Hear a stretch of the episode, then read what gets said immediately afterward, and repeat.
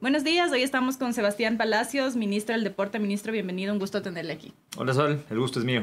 Empecemos con eh, quizá esta transformación de la Secretaría en Ministerio del Deporte que implica a nivel de presupuesto, em, de acciones, de posibilidades de ejecutar proyectos. Bueno, recordemos que antes era un Ministerio del Deporte. Sí, ministerio, Secretaría, Ministerio. Se cometió el gran error de haberlo bajado de rango cosa que fue muy criticada en su momento por los deportistas y todos quienes somos parte del deporte del país. Cuando el presidente Guillermo Lazo estuvo en campaña y se reunió con los deportistas, una de las primeras cosas que le pidieron es, presidente, tenemos que tener un ministerio nuevamente como ente rector del deporte una institución a la altura de lo que los deportistas nos merecemos. el, presidente en ese momento se comprometió a hacerlo y fue así que cuando llega a la presidencia, el primer decreto que saca es la transformación de secretaría a ministerio y pone en el decreto que la estructura se mantendrá. ¿Por qué razón? Porque nos puso un reto ahí y nos dijo, Sebastián, tú vas a ser el ministro, queremos que sea un ministerio, pero un ministerio que no implique ser más grande en el ámbito burocrático, que no implique más presupuesto, que no implique más burocracia, sino o sea, más solo cambió el nombre. En principio sí, pero nos da la oportunidad de, por el cambio de nombre, después cambiar la estructura, pero no hacia hacerla más compleja y más grande, sino más bien hacerla más eficiente. Ese es el reto que tenemos. Y entonces, ¿por qué tiene que llamarse ministerio y no secretaría? O sea, ¿qué, cuál es la diferencia? Porque si es que había una demanda específica de los sectores del deporte, es porque algo distinto o algún tipo de beneficio podría traer al trabajo en cuanto al deporte.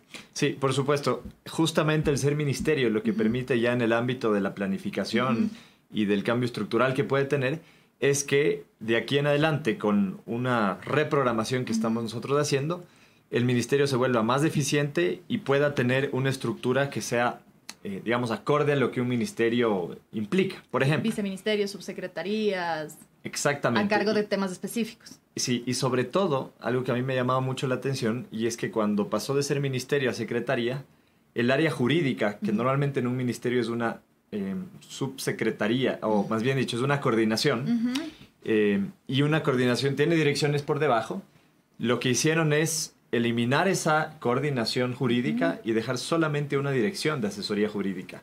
Entonces, yo me encuentro con que hay una dirección que trabaja de forma transversal para todo el ministerio y total, eso implica que hay una debilidad jurídica tremenda dentro del ministerio, porque hay cuatro personas para abarcar todo lo que hace el ministerio desde el punto de vista jurídico.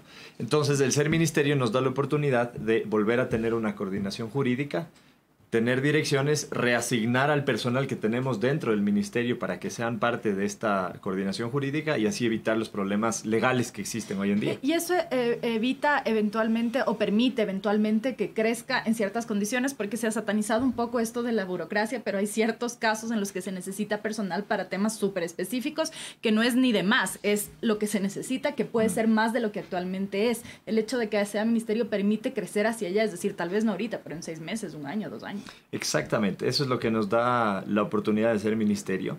Y no siempre hay que contratar nuevo personal. A veces hay dentro del mismo ministerio personal que está, digamos, subutilizado en ciertas áreas y que puede ser cambiado dentro de la misma institución. Entonces, ese es un gran ejemplo, lo de la Secretaría, o más bien lo de la coordinación jurídica, es un gran ejemplo de lo que permite el ser ministerio y que uno dice, bueno, ¿y eso cómo beneficia a los deportistas?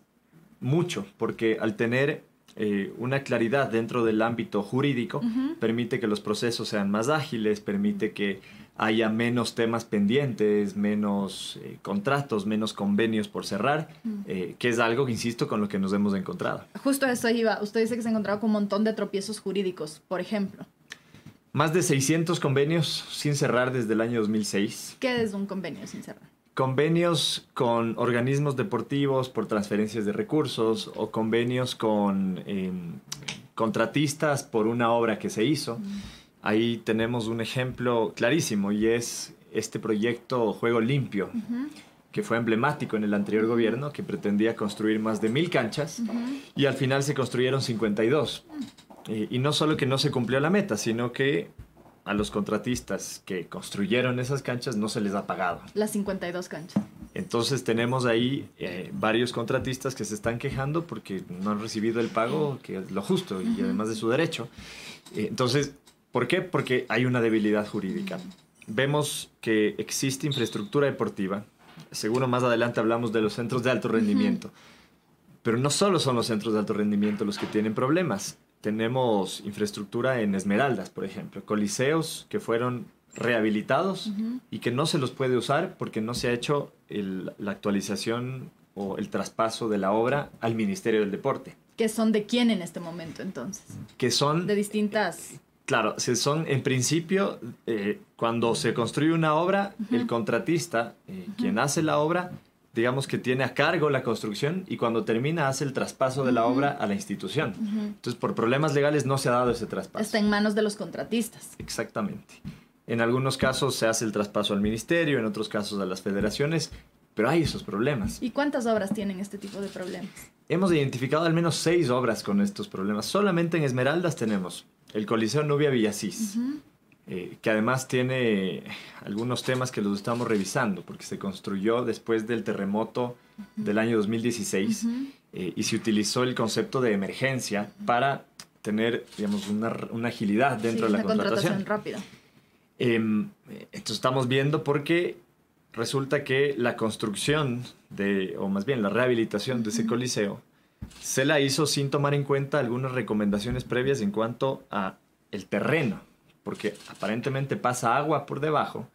Hoy vemos un coliseo con mucha humedad y uno se pregunta, bueno, ¿qué pasó? Ah, es que como pasa agua por debajo, no debían haber hecho una rehabilitación ahí.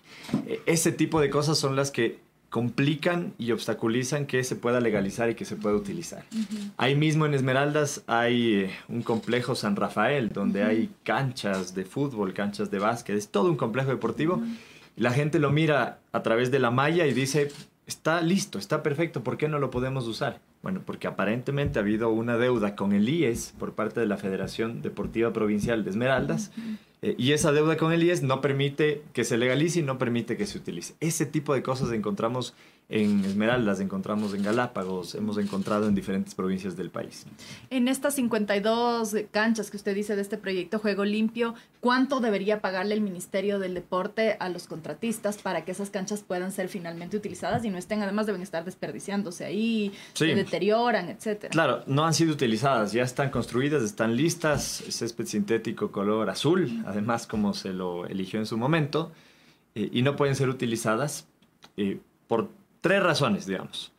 La primera, porque no se ha pagado a los contratistas. Son más de 5 millones los que adeuda el Ministerio del Deporte en ese sentido. Que tendría que desembolsar el Ministerio para que los contratistas les entreguen las, las, canchas y ahí puedan ser utilizadas. Exactamente. ¿Hay ese presupuesto ahorita? Está contemplado el presupuesto.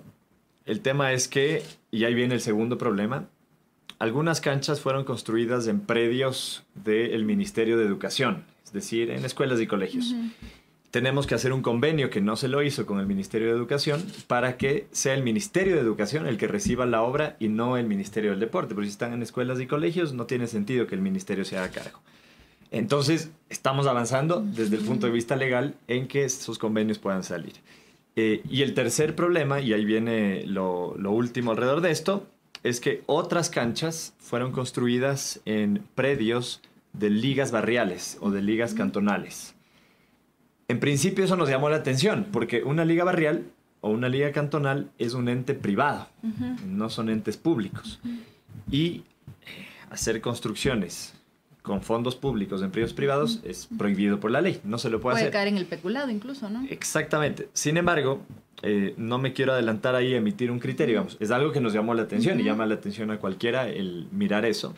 Eh, pero aparentemente al, al, tener ciertos acuerdos jurídicos con las ligas barriales, las ligas cantonales, porque por cierto, si reciben fondos públicos a través de estos acuerdos, eh, se está mirando la manera en la que se pueda de alguna forma argumentar que haya sucedido eso, entendiendo que si las ligas barriales reciben anualmente recursos del Ministerio del Deporte, cada liga barrial recibe entre 2.000 y 4.000 dólares anualmente, eh, se haya eh, efectivizado algún tipo de traspaso o de transferencia, no en recursos económicos como tal, sino a través de la obra.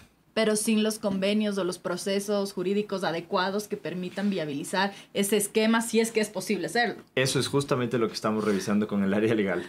Solo que como hay tantas cosas y un personal chiquitito, nos ha tocado correr desde el día uno eh, y hasta ahora este es uno de los temas que aún faltan definir, porque el momento en que se defina y se entienda cómo se construyó en estos predios, ese momento se podrá hacer la transferencia y el pago a los contratistas. Pero todos estos problemas, sobre todo de, en procesos y tal, no demuestran una debilidad justo en ese departamento y regresamos a lo que hablábamos hace un momento, quizá la propia estructura de que haya, no sé, dos, tres personas, cuando en realidad eso sí requiere un mayor número eh, de abogados, de especialistas en contratación pública para poder eh, ejecutar lo que realmente se debe ejecutar, porque si no al final se queda como enredado en el trámite y por más que demos las explicaciones, la gente va a decir, bueno, no sé qué sea, resuélvalo y deme mi cancha o resuelva Exactamente, sí, completamente de acuerdo y, por eso la primera área que vamos a, fortalecer va a ser esa área jurídica eh, para resolver estos problemas y, además darle un poco más de agilidad dentro de, de, estos temas que a veces nos ocupan el tiempo. hacen que estemos enfocados en resolver problemas y no en proponer y, ya tener proyectos en marcha, que al final eso es lo que tenemos que hacer. Eh, hemos visto una debilidad entonces en el ámbito jurídico y hemos visto también una debilidad en cómo aterriza el Ministerio del Deporte, en, ese entonces Secretaría del Deporte, las políticas en el territorio. Existen coordinaciones zonales en todo el territorio. Somos siete en el Ministerio del Deporte. En Quito. Eh, no, están ah, siete zonales. en el país. ¿Y el personal en Quito cuántas personas son? El total del personal del Ministerio del Deporte son 327. En todo el país. En todo el país. Ah. Em, no suena tan chiquito. No es tan chiquito, tampoco es de los ministerios más grandes. Y, más o menos 120, 130 son parte de todas las áreas desconcentradas. Ahora, lo que vemos es que se ha debilitado completamente a las coordinaciones zonales. ¿Qué implica eso? Que las personas que están en Santo Domingo, que están en Esmeraldas, que están en Manaví, tengan que venir acá a Quito para resolver cualquier trámite. Y ese no es el sentido. Votado un poco la idea de la descentralización con la que nació el, propio ministerio, ¿no? Exactamente, y así como el resto de ministerios. La idea es que la gente pueda tener cerca su oficina para resolver problemas y sobre todo para trabajar en proyectos. Y es ahí donde han caído las coordinaciones zonales. Son bodegas de paso de documentos de trámites que además demoran, por la excusa de la austeridad y de reducir la masa salarial eh, y la masa laboral dentro de la entonces Secretaría del Deporte. De eh, esto, esta reducción del gobierno de Moreno estamos hablando. Exactamente. Y que cayó en esto, cayó en debilitar áreas que son muy importantes para la institución, muy importantes para el desarrollo del país y que ahora nosotros las estamos fortaleciendo. Entonces vamos a trabajar ya lo estamos haciendo, de hecho, en que las coordinaciones zonales dejen de ser oficinas de paso, como digo, bodegas de documentos, y que se conviertan en lo que tienen que ser, en brazos gestores y brazos ejecutores del Ministerio del Deporte. Y para eso, eh, ¿qué es lo que hay que hacer? Porque le he visto que está recorriendo el país, entonces está recorriendo también estas zonales, se está reuniendo con distintos eh, actores del sector deportivo. ¿Cómo ha visto en este mes, primero, eh, esto que usted dice, ¿no? Fortalecer las zonales, pero también la relación con los otros actores, no solo a nivel de la institución ministerio. Lo primero que hay que hacer es eso, recorrer, visitar y mirar en primera persona qué es lo que está pasando. Hemos recorrido ya algunas provincias y ha sido un muy buen ejercicio. Muchas personas nos han dicho, oigan, primera vez que le vemos al ministro del Deporte acá. Gracias por visitarnos porque demuestra que le importa esto y porque quiere hacer un cambio. Eh, ese es el primer paso, identificar, hacer un diagnóstico e inmediatamente empezar a trabajar. Hemos visto que las coordinaciones zonales primero necesitan un buen liderazgo. Si no hay un coordinador zonal que entienda sobre gestión deportiva, que entienda sobre eh, manejo del talento humano y sobre todo un coordinador zonal que sea un líder y que mueva el equipo, difícilmente vamos a lograr cambiar las coordinaciones zonales. Entonces, lo segundo que hemos hecho es elegir muy bien a nuestros coordinadores zonales. ¿Ya están en todas las zonas o sigue eligiendo? Nos falta una zona nada más, eh, que es la que está ubicada en Napo. Eh, el resto ya están, los coordinadores zonales, eh, y ha sido muy bueno, porque en las visitas hemos ya empoderado a los coordinadores zonales en cada una de las provincias y hemos explicado a todo el equipo cuál es la visión, la nueva visión de este Ministerio del Deporte. Eh, y decía, hace muchos años lo que nos han contado es que se ponían coordinadores zonales por favores políticos o por algún tipo de interés. Nosotros hemos elegido así como se han elegido los ministros por su capacidad, por su preparación, por su conocimiento. Y no le van a decir a usted también, ha elegido un correísta, no sé qué, como les han dicho a todos los ministros. Por ahí hubo alguna, algún mensaje que decía que alguno de los coordinadores había sido correísta y demás, pero creo que aquí, y más aún en el Ecuador del encuentro, lo que buscamos es alejarnos de esas ideologías políticas que muchas veces hacen daño y más bien enmarcarnos en las coincidencias y si vamos a elegir profesionales, pues que sean profesionales, que tengan experiencia, que tengan capacidad y sobre todo eh, esa pasión que se necesita para ser funcionario público de la mano con la responsabilidad que eso implica. La, ministra Brown decía aquí que si es que buscan funcionarios que hayan tenido experiencia en la gestión pública o que hayan sido funcionarios públicos en los últimos años, decía, y si tienen mi edad, hacia abajo todos tienen que haber trabajado o en el gobierno de Moreno o en el gobierno de, Correa, porque antes estábamos estudiando, decía ella. Y, y suena bastante lógico, ¿no? Finalmente el estigma de haber sido un gobierno no necesariamente implica que sea un mal funcionario o que estaba totalmente apegado a la, a la ideología o que respondía 100% a un líder, sino finalmente es funcionario público, ¿no? Es un trabajador del Estado. Exactamente. Y cuando somos funcionarios públicos, obedecemos a una responsabilidad que es trabajar por la gente, que es transformar vidas. Eh, y si es que vemos que una persona tiene la capacidad, es profesional y, está enfocada y conectada con esta visión que tiene este nuevo gobierno, pues bienvenido porque eso es lo que nos llevará a lograr resultados.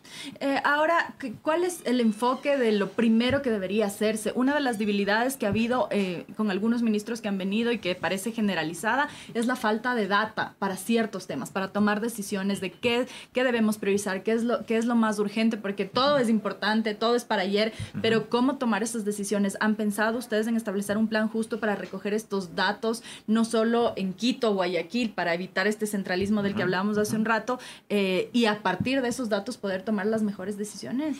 Sí, es muy importante contar con, con data para poder tomar las mejores decisiones. Nosotros al hacer estos recorridos nos estamos reuniendo con las distintas federaciones y organismos deportivos.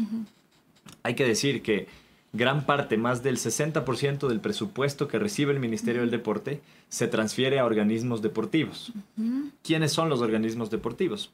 Desde ligas barriales, ligas cantonales, federaciones provinciales, las federaciones ecuatorianas por deporte, ¿cierto? La Federación de Ciclismo, Tenis, Ajedrez, etcétera.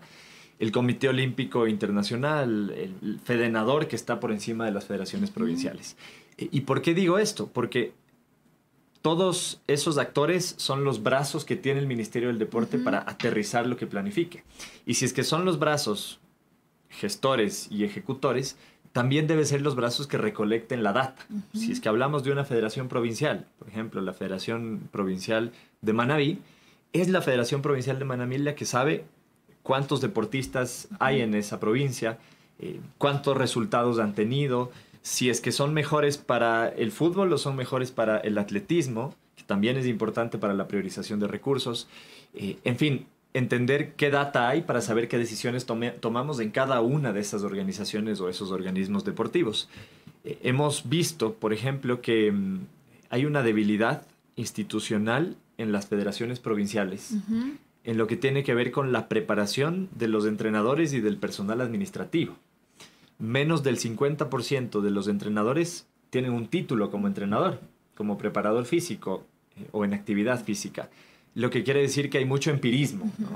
Los, los, entrenadores están actuando de acuerdo a la experiencia que han tenido, pero no de acuerdo a una o sea, no hay una profesionalización ahí.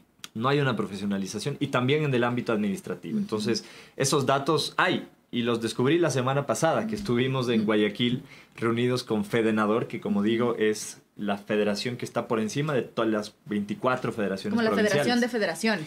Es la Federación de Federaciones que, que, tiene ese rol, el rol de hacer que esas federaciones funcionen bien. Mm.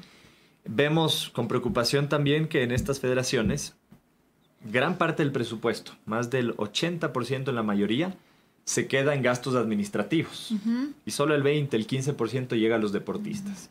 Esa relación debería ser al revés. Por eso es que los deportistas se quejan y dicen, la dirigencia recibe recursos, pero no me llega a mí como deportista. Entonces, Estamos trabajando junto a Fedenador para cambiar esa relación y hay algunos ejemplos interesantes de federaciones deportivas que pueden servir como modelos o como ejemplo. Eh, vemos que hay eh, data también en cuanto a um, cuáles son las, las prioridades que hay que tomar en cuenta. Nosotros llegamos al ministerio y vimos que faltaban dos meses para los Juegos Olímpicos. Ahorita, el 23 de julio, inician los Juegos Olímpicos en Tokio eh, y nos dimos cuenta, ¿cómo? Hablando con los deportistas. Lo primero que hice es reunirme con los deportistas que van a Juegos Olímpicos y me decían, eh, Sebastián, no hemos sido vacunados y no nos han dicho nada al respecto. Ya nuestros compañeros de Colombia, de Chile, Argentina, de los otros países están siendo vacunados. Inmediatamente, y ahí uno se da cuenta que a veces solo es gestión. Sí, claro. Eh, hablamos con el Comité Olímpico Internacional eh, ecuatoriano, hablamos con el Ministerio de Salud y se coordinó la vacunación para los deportistas. Hoy ya tienen su primera dosis los deportistas y pueden ir tranquilos. Nos dimos cuenta que el recurso que había que transferir al Comité Olímpico, que es el que organiza la logística de los deportistas en Juegos Olímpicos, no se había hecho, no se había dado esa transferencia de un poquito más de medio millón de dólares para que puedan comprar pasajes, uniformes, para que la estadía en Tokio esté perfecta y no haya ningún contratiempo. No se había hecho. Corrimos para hacer esa transferencia. Hoy ya está hecha la transferencia y nuestros deportistas ¿Y están qué es tranquilos. eso? ¿Falta de planificación, de organización en el ministerio? ¿Falta de qué?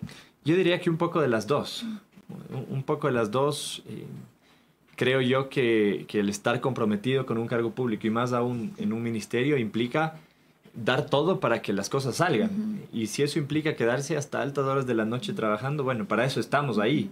El, el ser funcionario público, alguien me decía el otro día, es, es sacrificar todo para, para servir a la gente, en este caso a los deportistas. Y ese es el mensaje que yo les he dado a todo el personal que trabaja en el Ministerio del Deporte, a las personas nuevas, a los nuevos profesionales, pero también a todos los que han estado ahí 20 años, 28 años, eh, y que de alguna forma se han acostumbrado a un ritmo de trabajo que nosotros hemos venido a cambiar. Les hemos dicho, eh, acá nosotros venimos a trabajar eh, sin parar, a trabajar sin descanso eh, y a dar todo porque nuestros deportistas tengan lo que necesitan.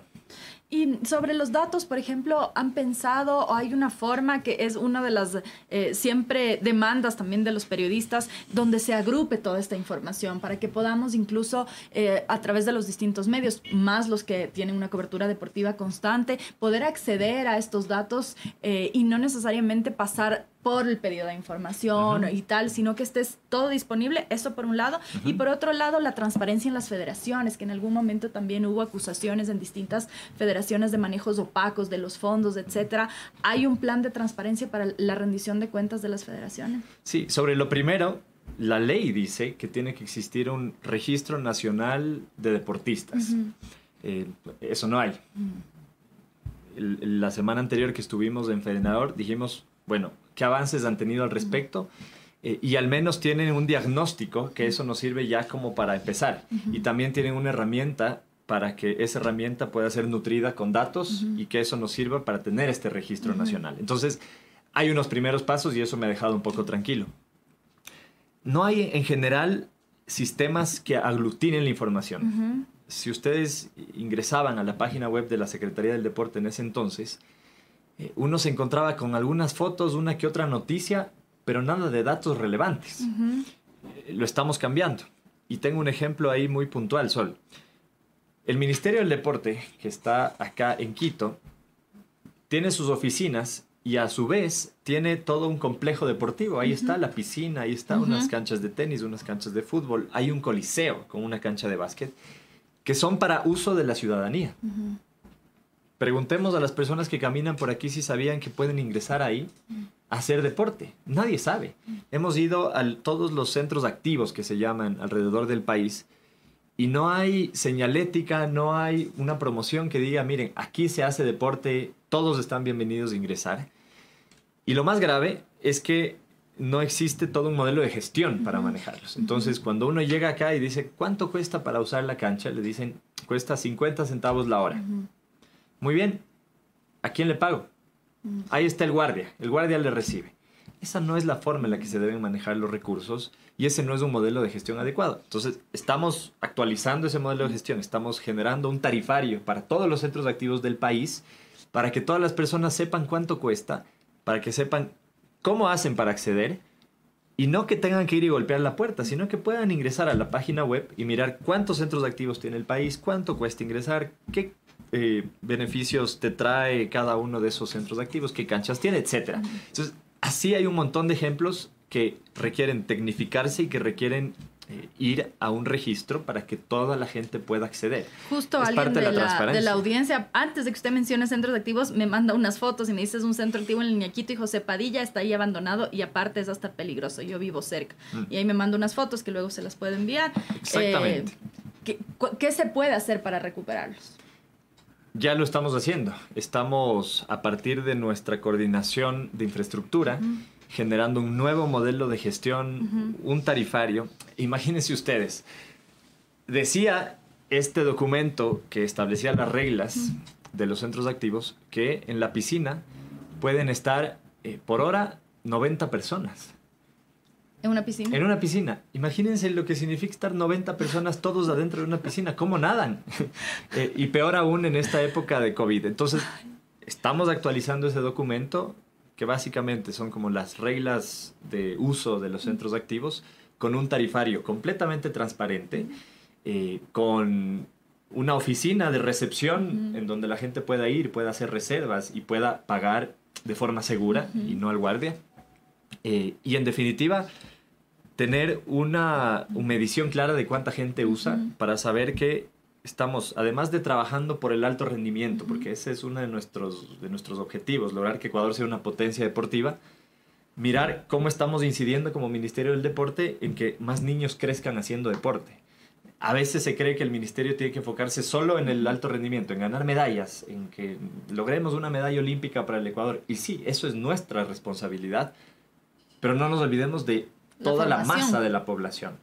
Eh, de qué pasa con nuestros niños en las escuelas ¿Están recibiendo apoyo? La respuesta es no y hay mucho ahí por trabajar. ¿Qué pasa con los niños cuando llegan a la universidad? Eh, ¿Están mirando a las universidades como un lugar que apoye y que fomenta el deporte? Es una visión integral es una visión integral. Como asambleísta, usted en algún momento que conversamos hablaba de incluso la prevención de violencia, por ejemplo, a través del deporte, de incentivar unas eh, eh, alejados de consumo de drogas, etcétera, a través del deporte y eso implica justo lo que usted menciona ahorita, es decir, empezar con los niños pequeños, pero hacer también un trabajo coordinado con el Ministerio de Educación y también quizá ahí con eh, el sector privado, porque pienso en las universidades privadas, por ejemplo, qué universidades ofrecen, qué deportes, qué tanto se intensiva, qué tantos créditos significan, etcétera. Exactamente, y esa es la mirada que tiene este nuevo Ministerio del Deporte. Cuando yo le decía, estamos transmitiendo esa visión del nuevo ministerio, es la visión de mirar al deporte como una herramienta de desarrollo. Cuando en algún momento en la ONU se sentaban en una mesa y pensaban cómo logramos aterrizar todos los objetivos de desarrollo sostenible a los países y que no solo sean eh, letras y frases bonitas, sino que realmente lleguen a aterrizarse. Alguien alzó la mano y dijo, oigan, ¿se dan cuenta que hay un factor que aplica en cada uno de los objetivos de desarrollo sostenible? Seguramente hay más, pero mencionó al deporte. Y entonces salió el concepto de deporte como gran herramienta de desarrollo porque todo lo que está alrededor del deporte solo es positivo. Ya decías tú, herramienta para prevenir enfermedades, para alejar a los niños y jóvenes de las drogas, para que nuestros niños crezcan con valores, con principios. Eh, ¿Qué nos hace entender el deporte? Saber lo que es la disciplina, el trabajo en equipo, la constancia, eh, la solidaridad, empatía, el aprender a levantarse de las caídas. Que un niño sepa eso desde muy pequeño y que sepa que en la vida eso lo va a aplicar siempre es muy potente.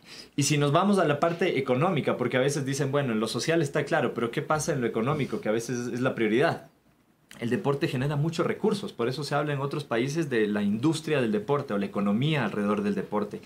Solo un evento deportivo bien organizado en nuestro país, como el Ironman, que ya mismo se da en Manta, o el PGA Tour Latinoamérica, que fue este fin de semana acá en Quito, le deja a la ciudad en el caso del Ironman, 4.5 millones. En el caso del PGA, 4 millones de dólares. En hotelería, porque cuando hay un evento los hoteles están a reventar. En, alimentación, restaurantes, transporte, servicios. Entonces, cuando nos dicen si es que hay que enfocarse o en ganar medallas o en el desarrollo social, yo digo en los dos, porque están conectados.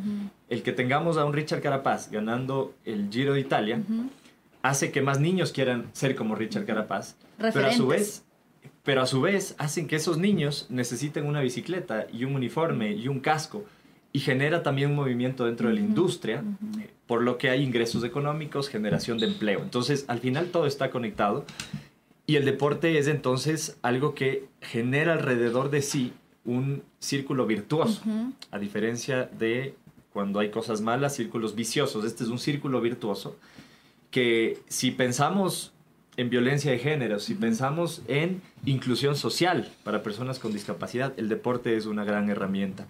E incluso, Sol, algún día Iván Vallejo, nuestro montañista, me decía, oye, si es que tendríamos más niños haciendo deporte, combatiríamos a la corrupción. Ecuador sería un país menos corrupto.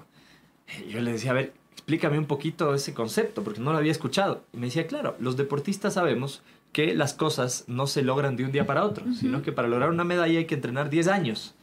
Y siendo disciplinado, constante, eh, con, mucho, con mucho esfuerzo. Una persona que es corrupta cree que se puede enriquecer de un día para otro. Entonces, si tendríamos más niños creciendo haciendo deporte, tendríamos un país menos corrupto también. Ya se nos está acabando el tiempo, pero hay un par de cosas que no quiero pasar por alto. Por un lado, em, la prevención de la violencia sexual en, los, en el ámbito deportivo. Ha habido lastimosamente casos de violencia sexual, no solo aquí, en otros países, en federaciones, en organizaciones, en gimnasios, etcétera que no hay este cuidado, no hay estos protocolos suficientes para que los niños justamente puedan crecer con estos valores que usted dice, alejados de esta violencia y, no víctimas del entrenador o una persona a la que respetan, que para ellos es un referente que pueda abusar de ellos. Se han establecido protocolos de prevención de violencia sexual. Estamos trabajando en dos vías. La, una vía que es que en todos los proyectos que tenga el Ministerio del Deporte, desde el 24 de mayo en adelante, haya siempre eh, un concepto de igualdad de género, de igualdad de oportunidades y derechos entre hombres y mujeres, en todos los proyectos, es decir, debe ser algo transversal.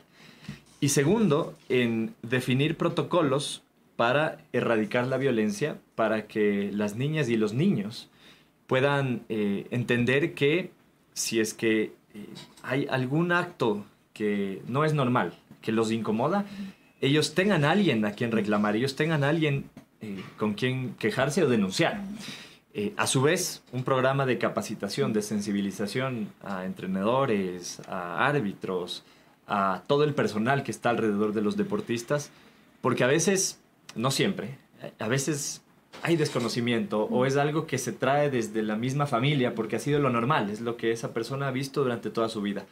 ¿Cómo cambiamos eso? Bueno, a través de esta sensibilización que tiene que existir. Creemos que en el ámbito público de todos estos organismos deportivos que son parte del Ministerio del Deporte, podemos controlarlo y podemos resolverlo, eh, no fácil, pero digamos que el camino está trazado.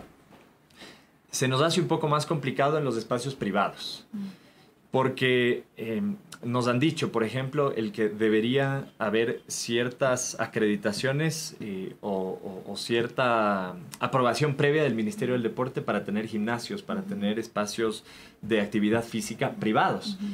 y, uno podría decir que suena lógico desde el punto de vista de control, pero no queremos que por ese control caigamos en desincentivar este tipo de actividades que son importantes y son positivas. Así que eh, lo estamos discutiendo aún para mirar cómo aterrizamos en lo privado todo esto que estamos pensando para erradicar la violencia.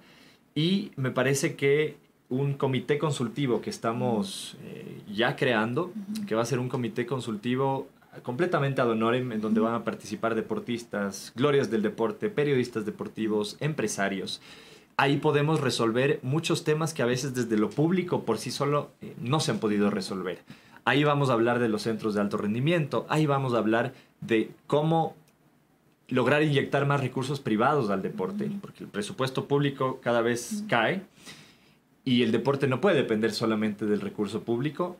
Hoy hay un incentivo tributario que anima a las empresas a apoyar mucho más, a apostarle a los deportistas, pero seguramente hay muchas más cosas que hacer eh, y será muy interesante que desde este comité consultivo que va a trabajar a la par en soluciones, en propuestas, mientras el Ministerio del Deporte también trabaja en soluciones, eh, pero además en resolver todos estos temas de los que hablamos en un inicio. y, que de esa manera logremos proyectos innovadores, proyectos eficientes eh, y que sean integrales además. ¿Y mecanismos de denuncia? Mecanismos de denuncia son importantes. Em, hemos estado analizando cuáles deben ser esas vías.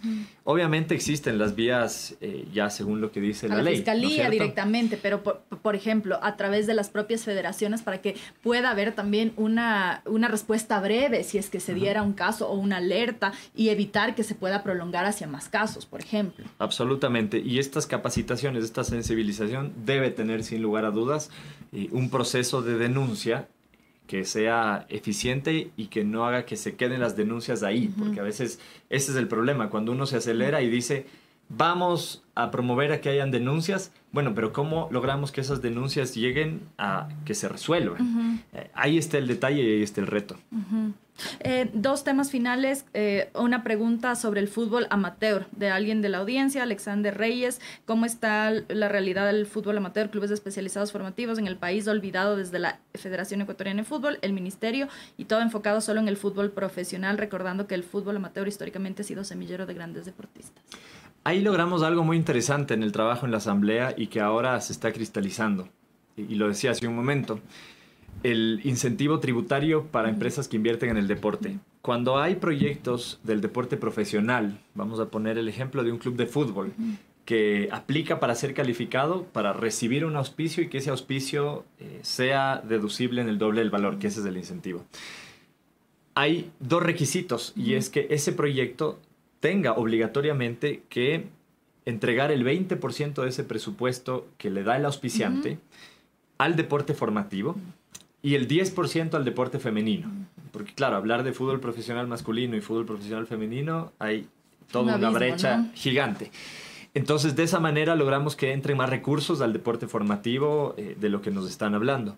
Y, y, a su vez, y por eso es tan importante el trabajo con las diferentes instituciones, yo les decía que estamos haciendo recorridos y reuniéndonos con los organismos deportivos necesitamos trabajar muchísimo en el deporte barrial, mm. que, que, ha sido un poco relegado. Mm. Hoy en la mañana justo organizábamos una reunión con todos los organismos deportivos del deporte barrial para saber qué necesitan primero y a partir de eso trabajar para que haya un camino en el desarrollo del deportista. Si decimos que ahí están los semilleros, ahí están las bases, desde ahí tiene que venir el apoyo.